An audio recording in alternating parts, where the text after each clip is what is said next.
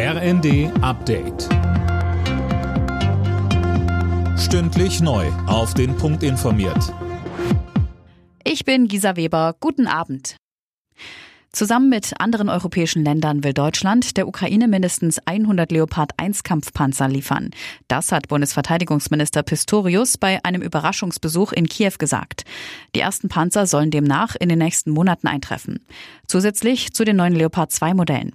Bei NTV bekräftigte Pistorius, Kampfjets kommen für ihn weiter nicht in Frage, aber wir haben die Aufgabe gemeinsam mit den anderen Partnern, dass die Luftverteidigung aufrechterhalten bleibt. Das heißt durch Lenkwaffensysteme, durch Munition, durch Ersatzlieferung für ausfallendes Gerät. Daran arbeiten wir. Die Auslieferung, die Nachlieferung geschehen bereits und wir werden weitere Bestellungen aufgeben. Nach den schweren Erdbeben hat der türkische Präsident Erdogan den Notstand für die betroffenen Regionen im Süden und Südosten des Landes ausgerufen. Er soll für drei Monate gelten und schnelle Hilfseinsätze möglich machen. Bei den Beben in der Türkei und in Syrien sind mehr als 6200 Menschen ums Leben gekommen.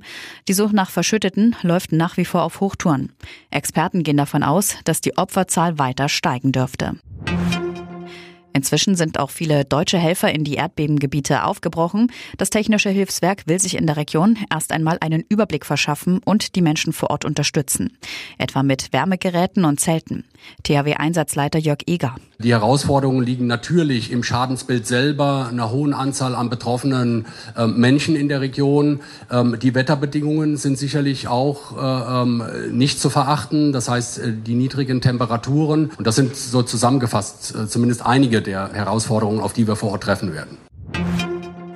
Das Bodenpersonal am Flughafen BER bekommt ab März deutlich mehr Lohn. Gewerkschaft und Arbeitgeberseite haben sich im Tarifstreit geeinigt. Demnach steigen die Gehälter für die knapp 2000 Beschäftigten um bis zu 490 Euro. Vor gut zwei Wochen hatten sie am Hauptstadtflughafen gestreikt. Alle Nachrichten auf rnd.de